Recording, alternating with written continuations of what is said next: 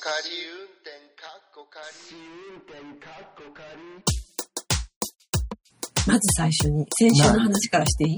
何先週の、先週の、あの、勝手に仕上がれと、勝手にシンドバッドが70年代か80年代か問題。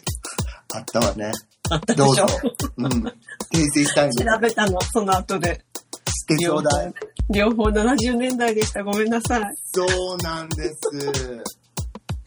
まー、ちゃん正しかったのよ、だから。私、あの時代のことって70年代、80年代前半って、ブレるよねでし。ょ？バウンダリーわからなくなるよね。私にとっての一番大きいバウンダリーはそこじゃなくて、あの、うんベスト10で見たか、ベスト10が終わってからか、ベスト10がなくなっちゃった後か、そこが boundary？そこ結構 boundary。だからベスト10で見た記憶があるかないかで結構分けてる。あ、それ70年代と80年代の境境目じゃないけど。うんうん。私のなんとなくの記憶の boundary は、うん。 pre 秋元康、 post 秋元康かも。あの、あの、えっと、ポストというか、ポストに関しては、それはあの、オールナイト富士どころじゃなくて、あの、おにゃんこフラクラブも、おにゃんこクラブオールナイト富士。私たちのさ、オールナイト富士って、富士がついてるものって、うん。三重県にいたからやってたのかな？そうなのよ。オールナイト富士は結構やってない可能性あるかもしれない。なんかほら、ベスト10を放送してない地域とかもね、あの、あったって言うのも言うじゃない？だから、うん。ね、それがバウンダリーにそ、そしたらならないことになっちゃそううしね。。しかもなんか、やるんだけど、3週間遅れとかでやってるとかね。もう、もうなんか、もう、今週のじゃない、今週のベスト10じゃなくて、県外3に週間前のベスト10だよね。そう、そうなの。そういうのとかもあってみたい。昔はね、そういう格差あったけど、今全くないもんね、日本でも。私の訂正もさせてもらってもいい？あ、もちろんどうぞ。なんかさ、私がさ、いつかさ、スカゲってか、カズちゃんが、まー、ちゃん今スカゲって言っちゃったよって言った時に、私言わんでもいいのに、スカゲタミオって言っちゃったと思うんだけど、え、あの、スカゲタダオって言ったんじゃないの？違うの、私タミオって言っちゃったのよ。で、タミオだった。そう、スカゲは日陰で、日陰はた、ただおなのよ。日陰ただおなのよ。ごめんなさい。日陰ただお、影山民夫。そんな人存在しないのよ。あ直さんだらよかった、そんな感じやったら。あの、気になる方は、第、あれって第2話？第3話？第2話の、第2回目か。なんかで言ったと思うんだけど、スカゲって私が噛んじゃった時に、あ言わんでもいいのに、ただお、たみおって言っちゃった。俺今も間違えるじゃん。だから私さ、この日陰ただお、影山民夫、三宅民夫ってすごい間違えるの。三宅民夫さんって NHK のさ、有名なアナウンサーじゃん。この全然三そこまでわかんない。この3人がごちゃごちゃになる問題っていうのがあるんだけど、いつかは、ただ、ただおたみお、ただおたみお、サンバガラス。そう。もうそうなってくると、水野真紀、水野美紀と、酒井美紀 もう、れに、これを聞いてくださってる人って、あの、私調べたんっていうか見てみたら、アンカーで、なんと、なんか、やっぱり40代から60代までの女性で、日本以外に住んでる方が結構いらっしゃるんだよね。我々と同じ属性の方々ですそうね。、同じ属性。私と同じ属性ではないかもしれないけど、一応詳しく分けたら、私とは違うかもしれないんだけど、そういう方が多く聞いてくださって、20歳以下1%。間違えて聞いちゃった。間違えて聞いちゃったた。若者。ね ごめんね若者用に言ってくれたら嬉しいなって。じゃあ、あの、皆さんが聞いてるこの番組について紹介します。はい。えーポッドキャスト番組、試運転かっこ仮。ポッドキャスト初心者であるアリゾナに住むまーちゃんと、ロンドンに住む私、和代が、海外生活のあれこれをゆるゆるとおしゃべりする番組です。今週もよろしくお願いします。では、今週のまーちゃんのトピックからお願いします。私のトピックですか？もうさ、このトピックをさ、にじりへじり出すのにすごい。絞り出してる。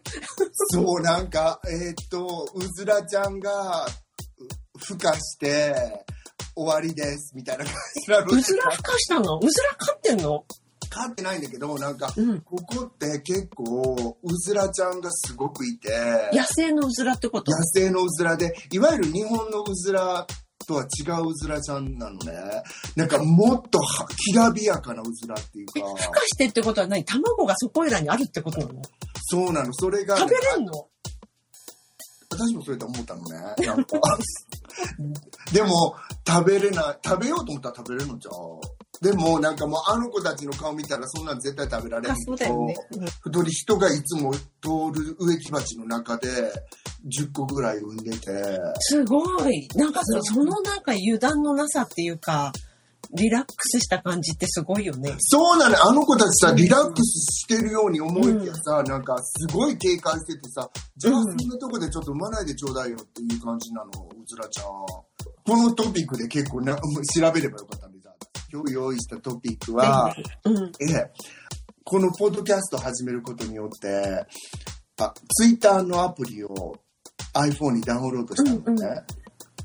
で公式アプリね。公式アプリ公式アプ。リ。うんうん。あしたら、私初めて知ったんですよね。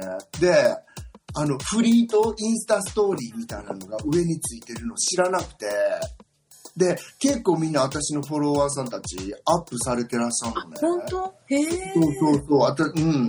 で、なんか、それで聞かれたわけじゃないんだけど、インスタストーリーの時から、なんか私ビデオしか、うんほとんどビデオを上げてるから、なんかしかも編集してあげてんのね。うんうん。だからなんか、あの、お友達とかが、なんか、どういうアプリで編集してるのって聞いてくれて、で、なんか、あ、みんなってそういうのに興味あるのかな、実は、と思って、なんかほら、どのアプリですかって聞きづらいじゃん、なんか、人に。そのそう？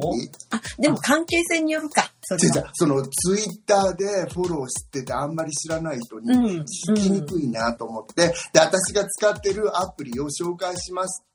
これごめん。うずらちゃんより盛り上がらなかったらごめんね。なんだけど。まだだって紹介してないって気づいてる？あの？あ、知ってなかった？あ、もうあったのかと思った。終わってないですよ。そのアプリの名前は、ありがとう、カズちゃん。なんか、そのアプリの名前は、私 iPhone なんだけど、他のさ、Android とか名前教えてよ、早く。わかんないかなって思って、早く言えよ。スパークカメラっていうアプリなのね。スパークカメラ。え、じゃあそれは、あの、映してて、編集もできる？そう、それがなんか、あの、映し、だから押してる間ビデオになってて、あなるほどと、その一個のセグメントになって、はいはいその次また押すと次に繋がってくれるようになってる。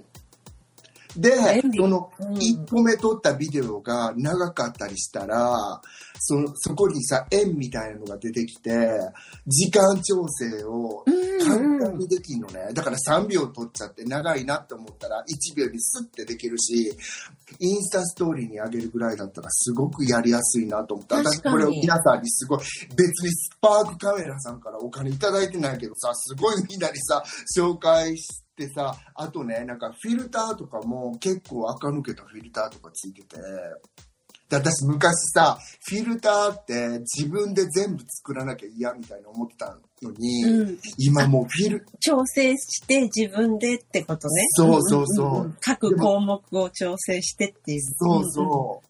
でも今さ、もうフィルターってさ、どのアプリとかにもあまたとあるじゃん。あるね。うん。昔はさ、なんか、あ、これってインスタグラムのこのさ、フィルターじゃないとか思ってたのに。そう。これ好きよね、この人みたいなのそうね。そうそう。あったって、あったじゃん。でも今ってもう、どのフィルター使おうが、フィルターの数が多すぎて、その人のさ、アーティスティックセンスって、そのフィルター選びにかかってるみたいなとこない？今私のお腹が鳴ったの聞こえましたか？全然言わんだらよかじゃ。じゃあいいわ。今じゃあ、あげとくね、じゃあ、後でコンプレッサーで。いや、あ聞こえてもいいんだけど、ちょっとお耳汚し、すいません。すごい、大丈夫、全然、もう、だって聞いてる年齢層がもう、同年代だから。同年代でお腹鳴らしながら聞いてくださってると思う。大丈夫、スパー大丈クカメラ、ごめん、スパークカメラ。私も入れてみる。そしたらすごい面白そう。夫。カズちゃんの今週のトピックは？はい。えっとですね、私の今週のトピックは、えっとね、えっと、日本の老人介護施設について、私が今週学んだことを、えっと、共有したいなって思ってます。と実はね、うちの母親が、まあ、2週間ぐらい前に、うん。えっと、施設に入ったんですよ。それまではちょっと、うんあの、体は不自由だったんですけど、自宅でギリギリまでまあ頑張って、朝晩ヘルパーさんに来てもらいながら、自宅で過ごしてたんですね。だけど、うんとうとうやっぱり、あの、一人暮らしが難しいってことになって、うんえっと、いわゆる老犬って言って、えっと、介護老人保健施設っていうところに入ったんですよ。で、なんか多分知ってる人いっぱいいらっしゃると思うんですけど、あの、日本のちょっとお値段の安めの、あの、特別養護老人ホームっていうのは、すごくやっぱり待機人数が多くて、すぐには入れないから、だからなんかそういった、えっ、と、ちょっと短期間、自宅復帰を目指してる人用の施設ですよっていうところに、一旦はまあ入って、そこに入って暮らしながら、えー特養の空きを待つっていうのが結構ありがちなケース、パターンみたいで、まあうちの母もそれに習ったわけですよ。うん。それで、やっぱり今コロナ禍でね、面談も自由にできないから、なるべく私からも電話しようと思って、まあ、あの、彼女にコンタクト取るようにしてるんですけど、で、前回聞いた時に、電話した時に母が、母にまあ、どうって2週間、慣れたって聞いたらすごい私はとてももうここは辛い。しょぼしょぼしょぼみたいな、もううなんん。か、ドヨーンみたいな感じで。うん。何がそんなに辛いのって、まあ、聞聞いたら、うんあの、まあ、その一例として挙げてきたのが、なんか夜寝るときに、その、まあ、彼女は普段は車椅子で生活してるんですけど、そこでは。で、そこで、あの、寝か、寝かすっていうか、横にするのもちょっとお手伝いが今必要なのかな。で、うん。手伝ってもらって、で、横に、ベッドに横に転がされて、洋服のまま布団かけられるだけなのよとかって言われて、でうんで、ちょっと結構びっくりしちゃって、なんか洋服のまま、洋服のまま寝てるっていうことみたいなんですよね。で、うん私にとってはちょっと驚きだったの、それは。え、夜も？夜、だから昼間着てる洋服のまま、もうお布団に横に、ベッドに横にされて、布団かけてもらって、そのまま寝てちょうだいねっていうことみたいなの。どうして着替えない。あの、友達のね、仲のいい友達のおいごさんが介護施設で働いてるから、実情はどうなんだろうと思って、たまたまそのうちの母のところだけが、あの、母もなんかちょっとね、あの、意地悪されてるって思っちゃってるから、だから本当にこれが意地悪なのかどうか、なんかそれがもしかしてひょっとして他でもいろいろあるんじゃないかなって思って、うん、それで聞いたら、なんかあの、実際寝巻きに着替えさせないっていうのは割と普通のことっていう返事が返ってきて、うん。で、やっぱりなんかもう慢性的な人手不足だから、介護の現場は。うんその全員を、その自分でもちろん着替えられる人は自分で着替えるけど、自分で着替えられない人の着替えを全員やってたら、もうとても手が回らないんですって。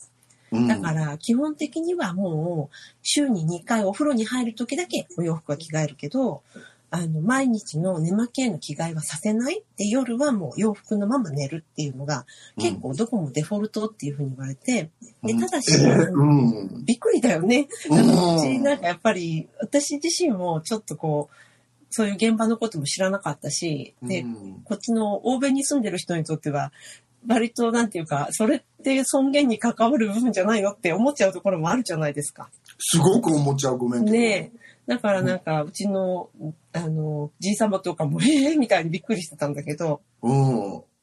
で、なんか、ただし、その、家族から、あの、お願い、スタッフの人に、家族から施設に夜着替えさせてくださいってお願いすれば、あの、それに対応してくれるっていうところが多いよって聞いたから、うん。まあ、うちの弟にもうちも言ってもらったんだけど、でもそれって、あの今、特に中にで何が起こっているかってわからない環境にあるじゃないですか、コロナ禍だし。で、特に我々なんか、えっと、国内にすらいないから、海外から、ね、同じような立場の人いっぱいいると思うんですよ。親御さんを、あの、日本の施設に預けられてる方とか。う。うんん。だからなんか、あのーちょっとこう踏み込んでどんな様子なのかなっていうのを聞いてあげて、で、改善が必要だわって思ったところは、施設にあの伝えるっていうのを、あえてした方がいいんだろうなって、まあ、消費者消費者の立場から、あの、本当にそう思う。でも私はその前の時点で、なんか、あの、着替えたい人の家族は申し出てくださいって言ったんでしょ？でもそれは最初に言われなかったんですよ。だからなんか今回初めて母から聞いたから私には発覚しちゃったわけで、うん。で、なんかあの、ネットとかでググると、あの、うん。介護フォーラムみたいなところでは結構よくある、本当によくある相談事なのね。なんかあの、洗濯物を取りに行ったら、なんか一度もパジャマが使われてる形跡がないんだけど、どうなってんのかなとか、うん。あの、そういうのって本当によくあるみたいなんですえよ。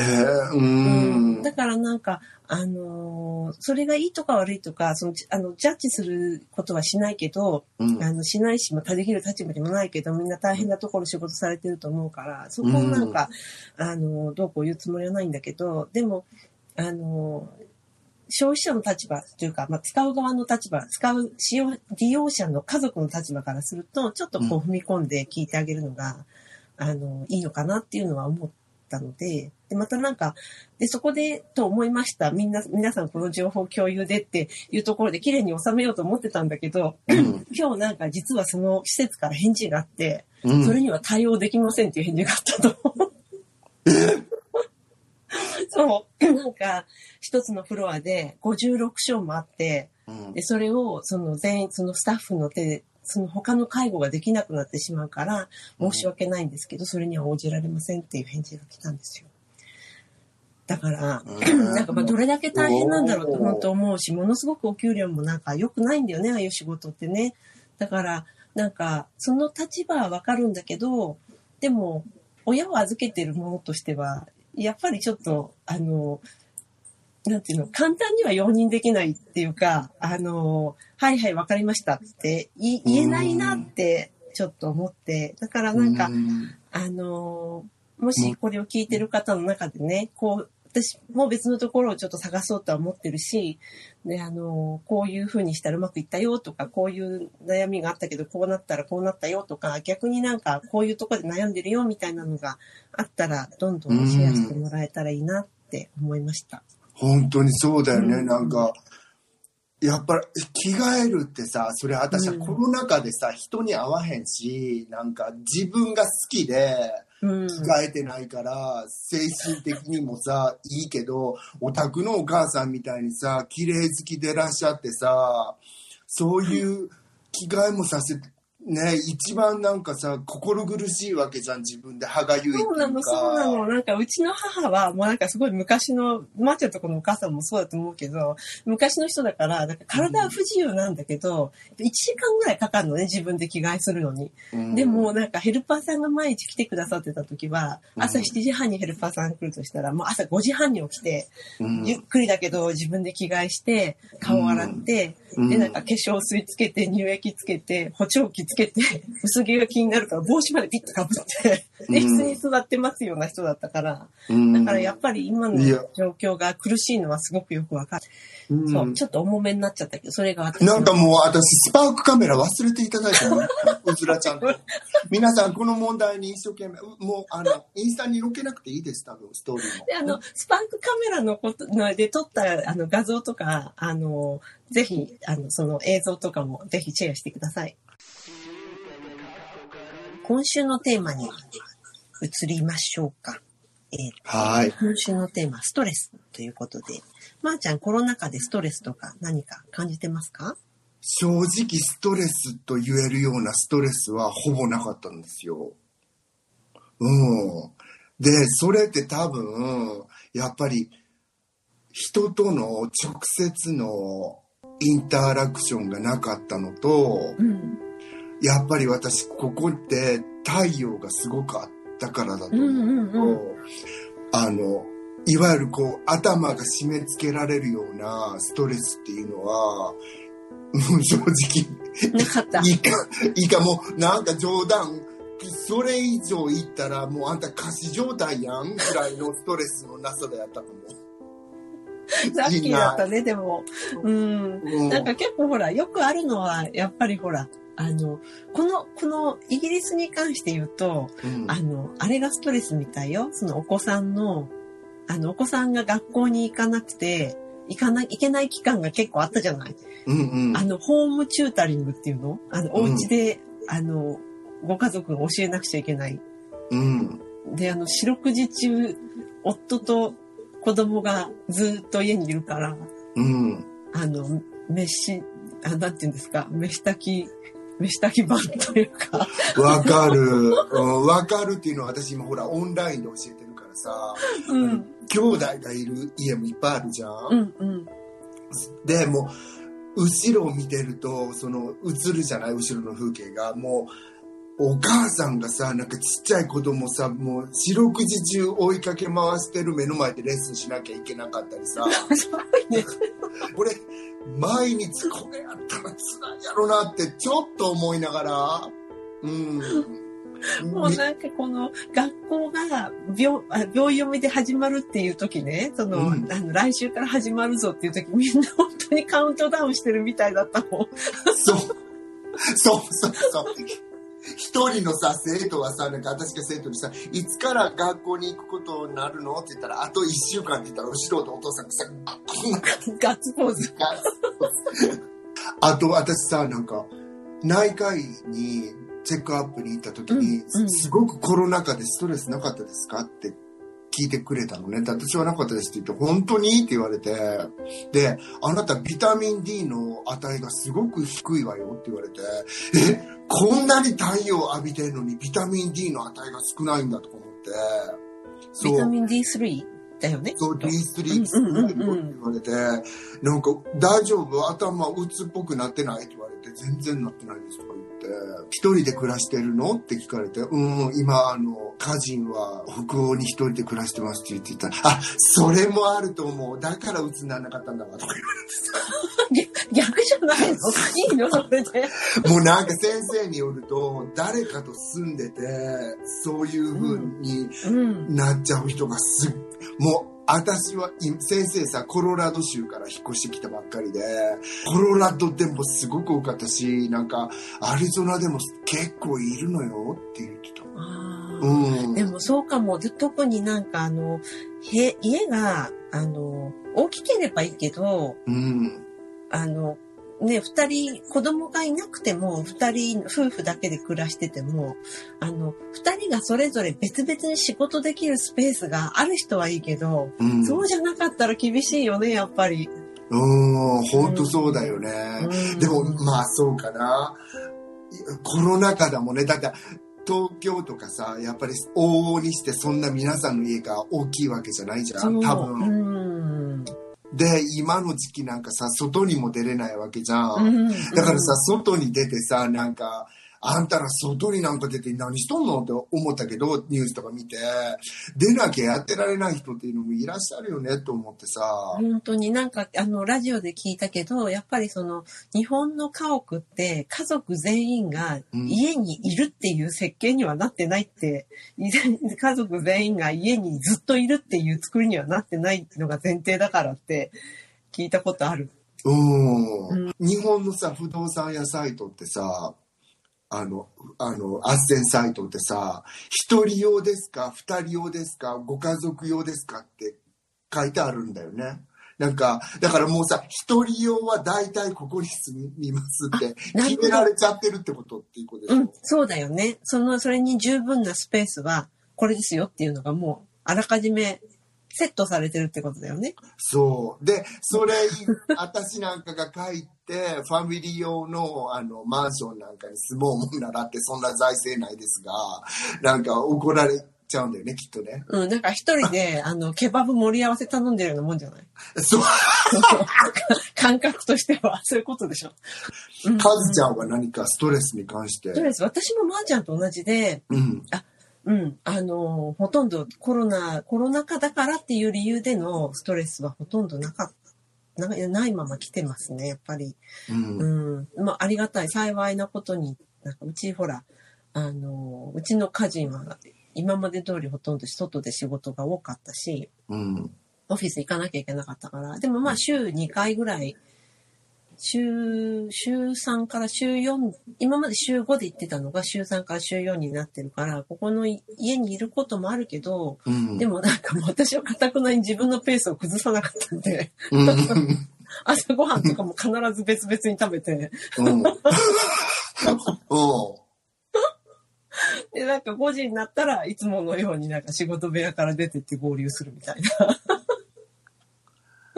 ね、でもそ、その、いつもと同じペースっていうのはいいよね。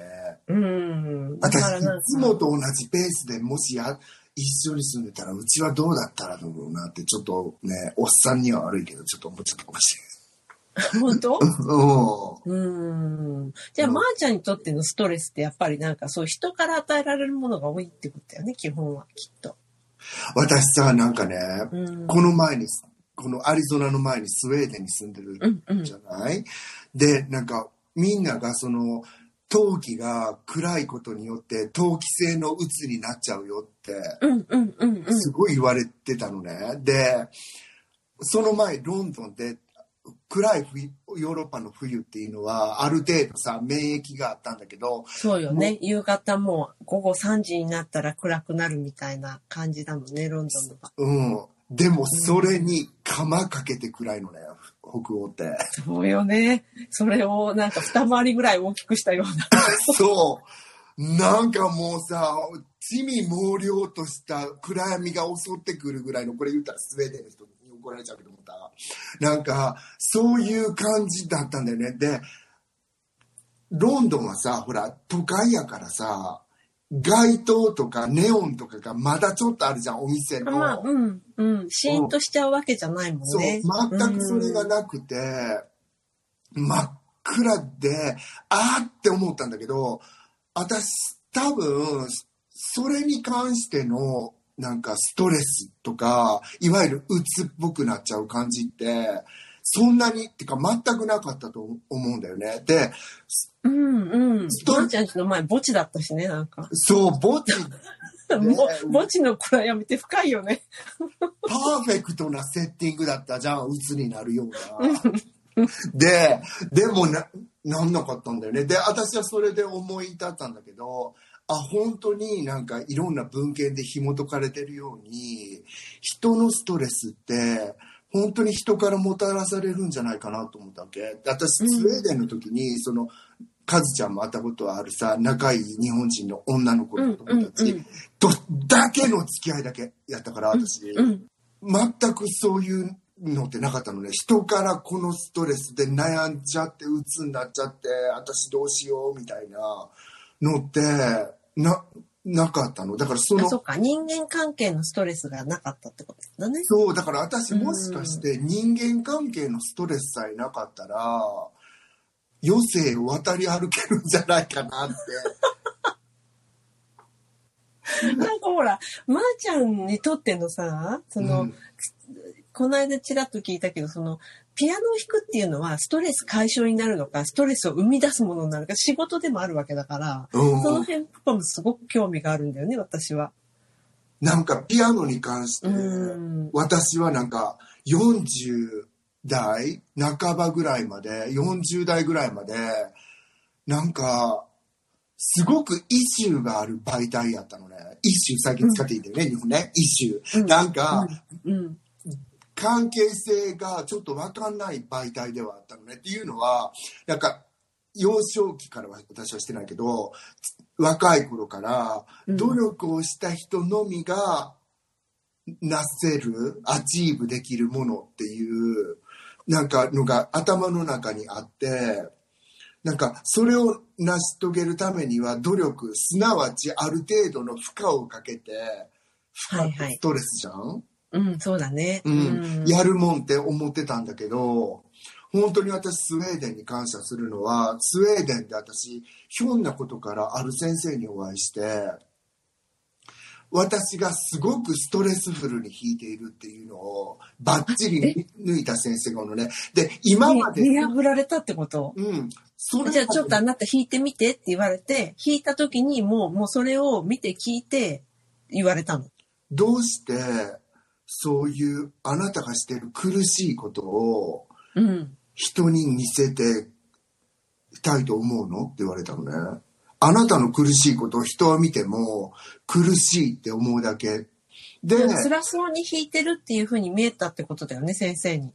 そうそうそうそうそうう。ん。そう、だからそれがなんか初めてポイントアウトされて先生から、そのなんか矛先がちょっと変わったっていうか、あのす、なわちストレスだったってことだよね、本当そうそう、だから何かを成した、なさなきゃ、だからさ、今さ、そのゴールを決めてやってくださいって言うじゃん。で、私は、それよくあるよね、今はね。あなたのゴールって何ですかっていうのは。うん、なんか、私はその、なんかゴールを漠然と遠いところに持ちすぎてたなと思って。うん、うん、うん、うんうん。で、ゴールをあまりなんか遠いところに設定しちゃうがためにストレスになっちゃうことってないですかって思って。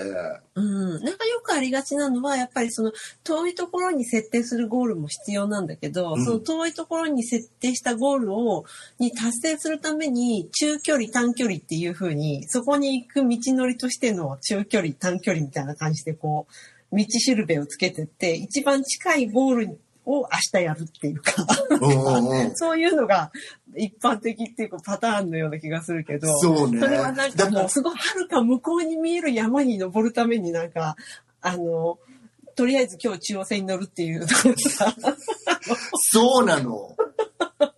でも私はなんか、遠くのゴールって、もうあんまりいらないかなって思って、うん。っていうのはもうなんか、ねどやってもさ、知れてる年齢になってきたわけじゃん。なんかいくら、なんかこれから私が世界一のポッドキャスターとかもな、ならへんからさ、そういうの絶対。で、なんかそういう、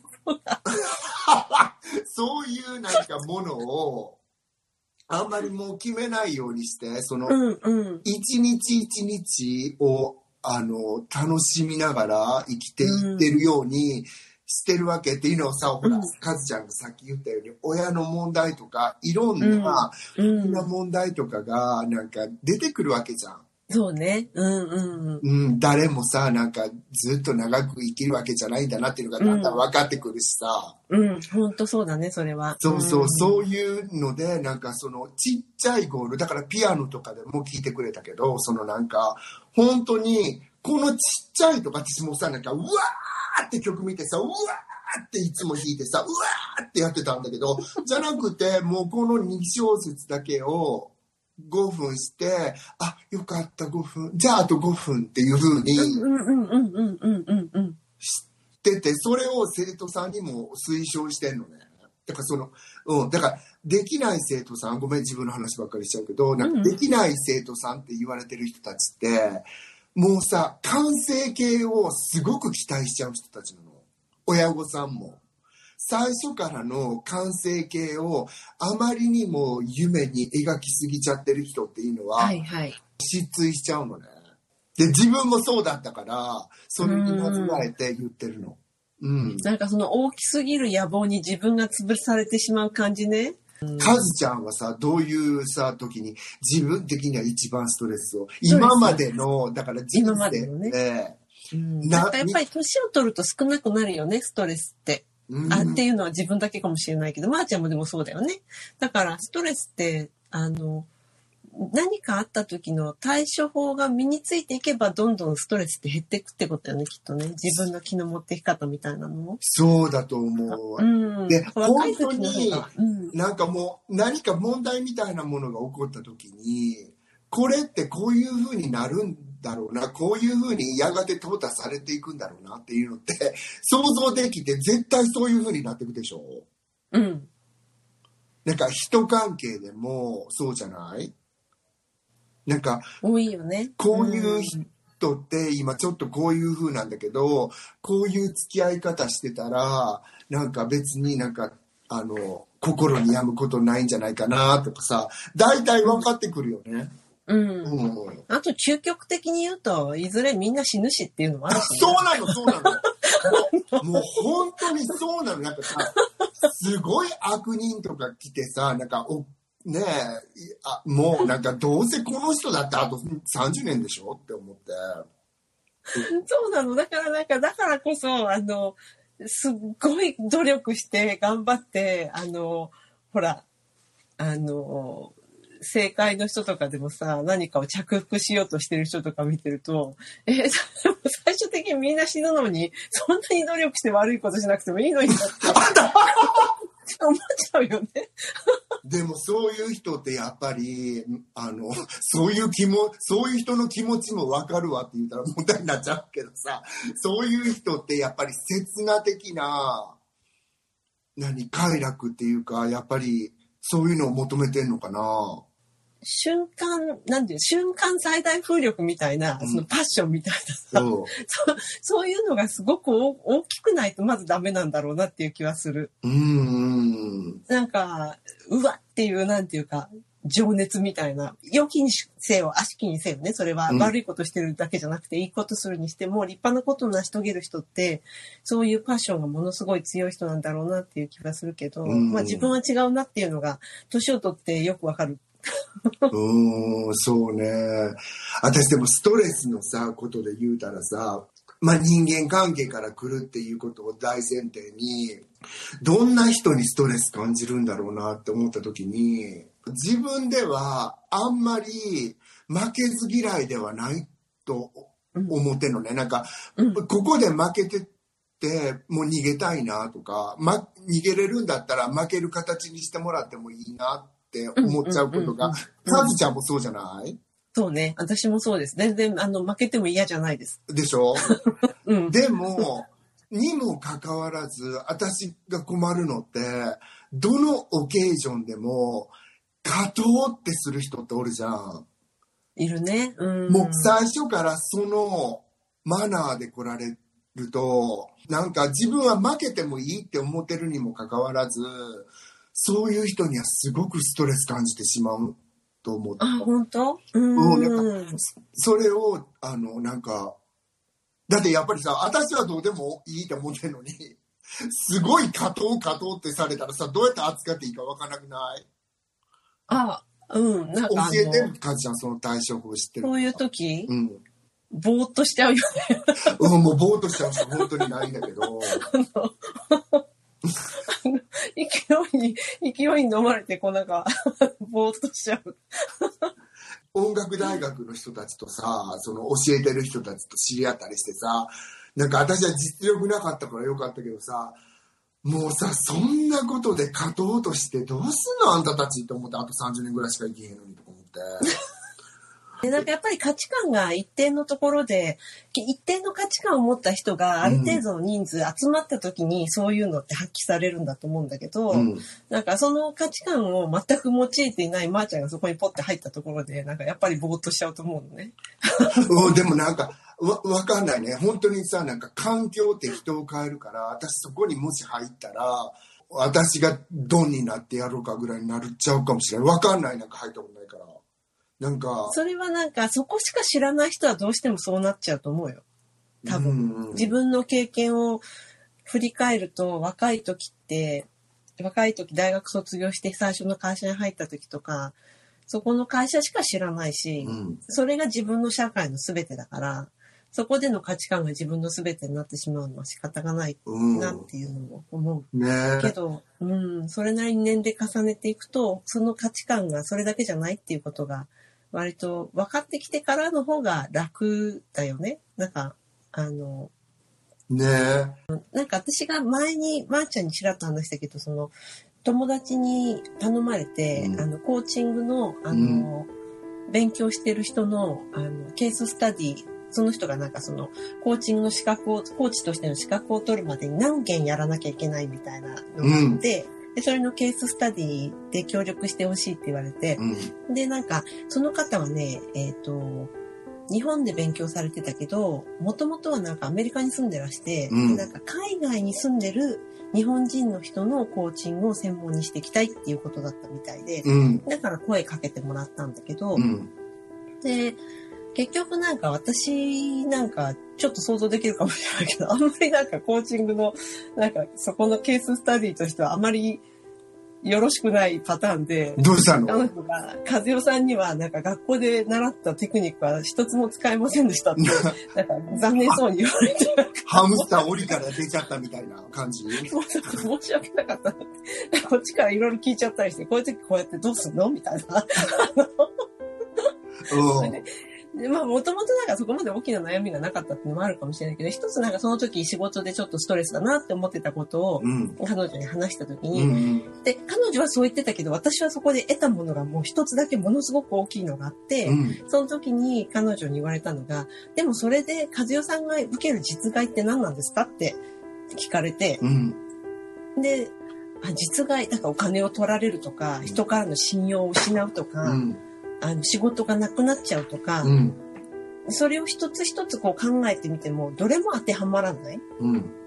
要するに、心的負荷っていうか、嫌だなって思う気持ちが、その瞬間、何十秒か、1分か、2分か、30分か、それが持続することが負荷なだけ。うん。で、それって、そうやって考えてしまうと、じゃあ、外に出て散歩しようとか、ちょっとなんか、あの、テレビでも見てみようかとか、することで、この30分が終わってしまえば、どうってことはない。もともとなんか、そこまで大したことはないっていう。うんおっしゃる通りだよね。だから私さ、スウェーデンでストレスなかったですとか言いながら、私ほら、ひ一回すごく悩んだ時に、カズちゃんに相談して、その、まー、ちゃん、それにおける実害って何？って言われた時に、すごい目から鱗だったのね。全く私は本当に皆さんもそうだと思うけど、私がカズちゃんに相談した時ってもう私はそのある人に対して絶対ストレスは人から来るなっていうのを確認できた出来事ではあったけどさ、あの時、カズちゃんがなんか、まー、ちゃんそれさ、実害って何って言われた時に、でもさ、カズちゃん、私はさ、あいつにさ、一晩吹かせてやりたいんだよ。誰か人雇ったるかなぐらいの、ヒットマン。ヒットマンでも雇おうかなぐらいの感じがあったんだけど、本当に一週間ぐらいそういう感じでいたのにもかかわらず、本当にストンってさ、その実害って何っていうのに目覚めたのね。で、私はそれから、実害っていうことに対してコンシャスになったんだよね。うんうんうんうん。だから、いわゆるこのコロナ禍においても、いろんなことは、支障はきたしてる部分はもちろんストレスはないとか言いながら私もあるけど、実害っていうふうに考えた時に、全くないなと思って、カズちゃんも元気、うちのお母さんも元気、おっさんも元気でやっとるとか思うと、実害ってないなって思えるようになっうて、ん。その言葉に私は感謝をしたい。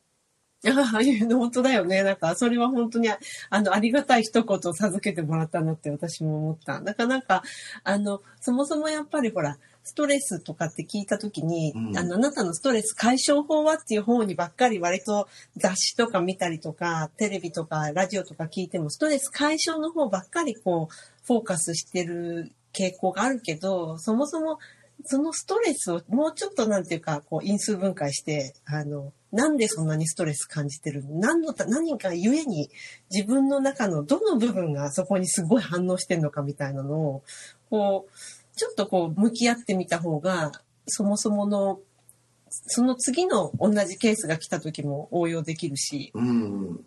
いいかなっていう感じは、なんか若い自分の自分に言ってやりたいっていう感じがします。ねえ。私、そのストレス解消の話でさ、なんか思い出すのはさ、うん、その、ロンドンに行く前、東京時代に、もうそりゃすっごいストレスが、なんか知らんけど、すごくストレスだったんですよ、私。で、あんなね、美味しいもんとかいっぱいあってさ、あんなに便利な世の中で、うん。私ストレス感じてて変なんじゃないのって本当に思ってたんだよねでなんか友達があのリンパドレナージュに行ってきたらいいよって言われてすごくあのすっきりするよって言われてリンパマッサージみたいなやつね。リンパマッサージまさに、で行ってそのリンパマッサージって2人のお姉さんがほぼ真っ裸にした私をもみしだくのね。で、ほぼ真っ裸っていうのはその時に神の紙でできたパンツうんを。履くのね。うんうん。で、それを履いた上でもう私はもう真っ裸になったまま、ほリンパのとこすべて揉みしらいてくれんのね。うん、で結構じゃあ1時間とか2時間とかなのかな？結構長い間で、うん。それは本当に五臓六腑に染み当たる気持ちの良さではあるんだけど、なんか、そのなんか、リンパってこんなとこにもあるのか、なんかごめんなさい、ちょっとこんな貧民のいい人が聞いてるとこで悪いけどさ、なんか、プライベートな部分の横にもリンパってあるじゃん。あ、でもそうなんじゃない？だって股間とかさ、なんか、ももの付け根とかよく言わない？いやだ、カズちゃんが股間って言うとき、ドキドキドキしちゃった今、股間って言ってもいいの？じゃあ股間って言わせてす。ごいさらっと言っちゃったけど。股間に来たわけ。に来たわけって。股間をされた時に、私さ、なんか、うわーってな、こんなとこもみしらいだなって思って、逆にそれでちょっとお姉さんにされてるから、また気は楽だったにもかかわらず。ほら、恥ずかしいとストレスってさ、同列でしょ？確かにそれはあるかも。恥ずかしいって思うことはストレスに、負荷になるもんね。そう。うんうんうん。だって私それオイルつけられてるからさもう本当にさなんかエロの偶像みたいになっちゃったわけよ で、まー、ちゃんあれでしょ？なんかその素晴らしいマッサージを受けた後に満員電車でまたストレスみたいなことです。ね。そうなの。だって私あんたそのあんたそれやった後でさ西武池袋線のさなんか7時台とか乗っちゃったらさもうすごいね。ここであのメッセージの、いただいたメッセージを紹介させていただいていいですいやかもう本当にありがとうございます。ツイッターでいただいた、ダイレクトメール、ダイレクトメッセージでいただいた、あの、メッセージをご紹介します。えっ、と、ツイッターネーム、五郎さんからのメッセージです。えー日本からこんばんは。第4回聞きました。お二人の話し方がとても素敵です。マンさんのチップが足りないの、足りないの話に涙が出るほど笑いました。コロナで会議もビデオになり、人恋しい時期にありがとうございます。じゃがいもの話は勉強になりました。ここ2年くらい日本はじゃがいもの価格が高騰しており、1個ずつ売っているのをスーパーで見かけます。先日いつものようにじゃがいもを塩で茹でたのですが、茹でても茹でても硬くて、なぜなんだろう、不足と、不さ、あ、ごめんなさい、不作と関係あるのかなと思ったのを思い出しました。未だにわからないままです。日本そばで焼きそばは知らなかったです。レシピサイトを見たら、マーさんの作り方がいいらしいです。ちなみに、野菜や他のものと炒め、水分出るために少し固めに茹でる方が良いようです。じゃがいもの緑のところは、私も実は食べても大丈夫となるのかと思いました。かっこ笑い。ありがとうございますあ。りがとうございます。ちょっと待って。その、まーさんって、俺？あなた。お？まーさんって言われると、俺？って言いたくなっちゃう、なんか。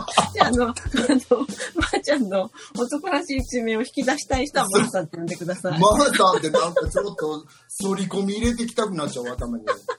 そうかいありがとうございます、でもありがとうございます。全然、まーちゃんって呼んでくださって大丈夫ですよ。なんかやっ、ぱりさ、ごめんなさ怒ったりしませんよ。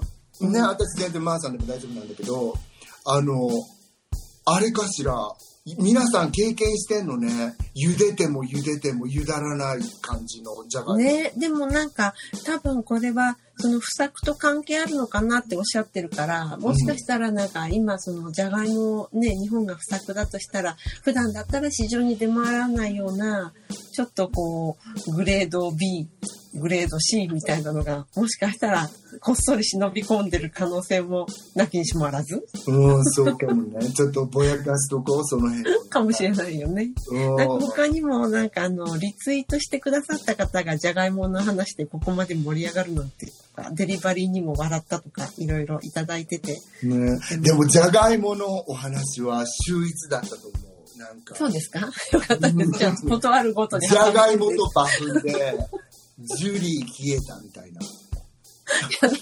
いや、あの、ちょっとでも好きあらばじゃがいもの話を差し込んでいくようにします。ね、やっぱりあれかしらね。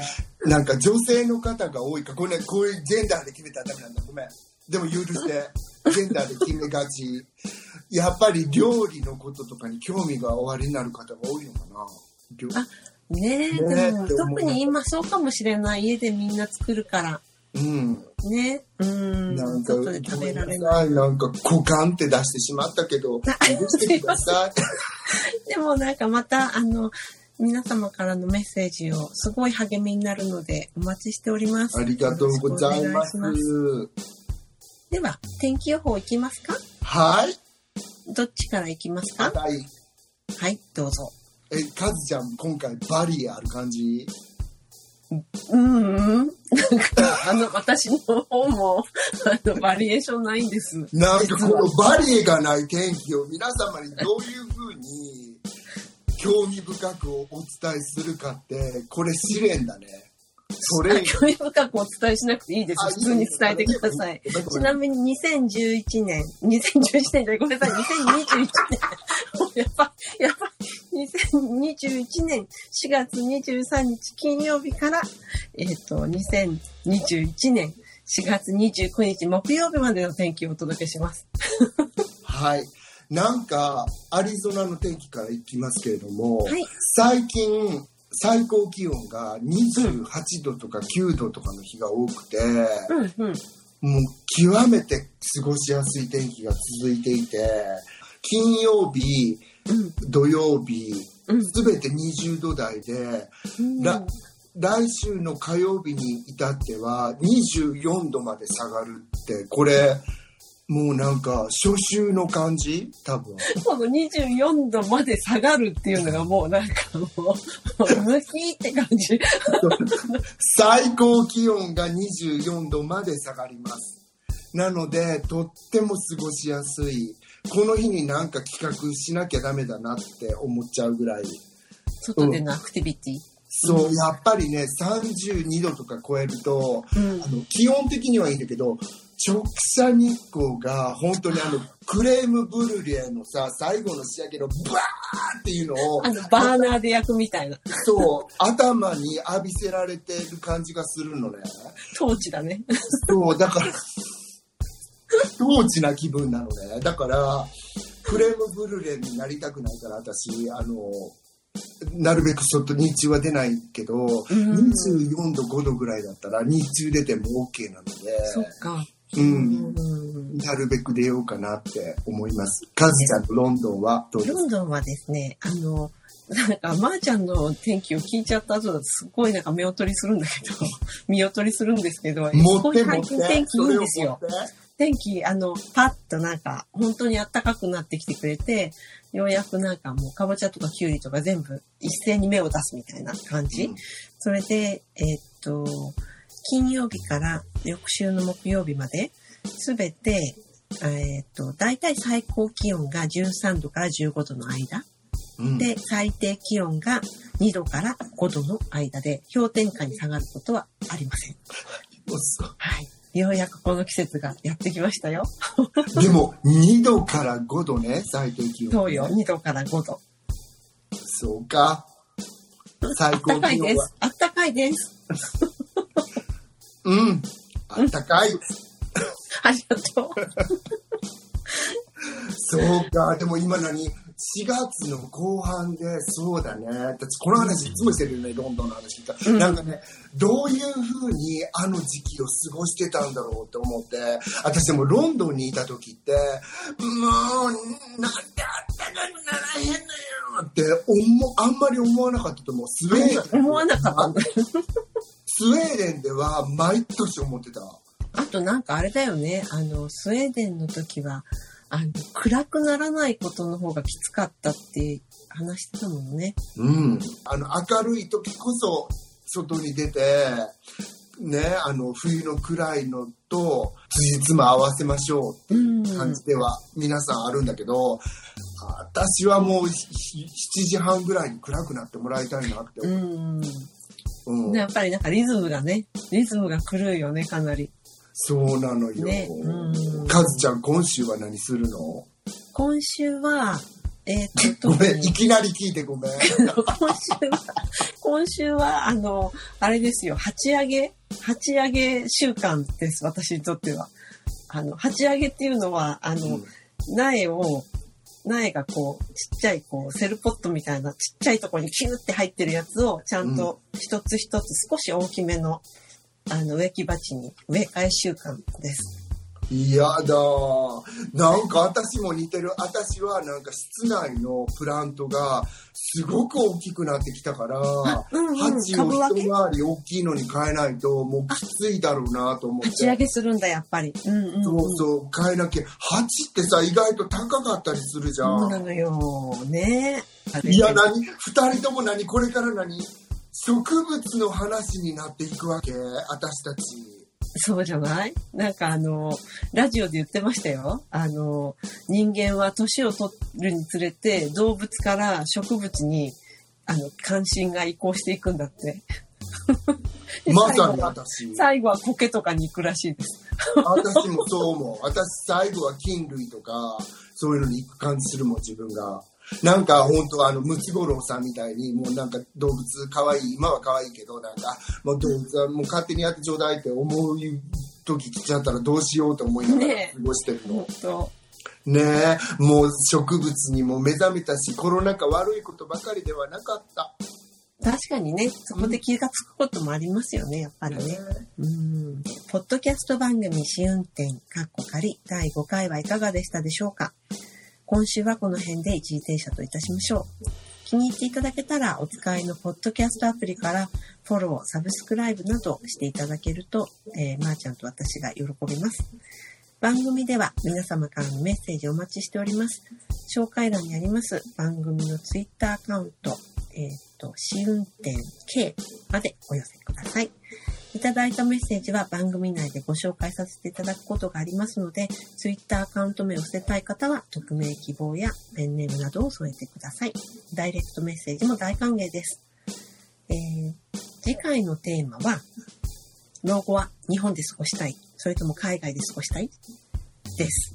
で、こちらに関するメッセージも、あの、お待ちしておりますので、よろしくお願いします。えっ、と、それでは今週も最後まで聞いてくださってありがとうございました。また来週お会いいたしましょう。ごきげんよう。さよなら。あ、マーさん振り。さよなら。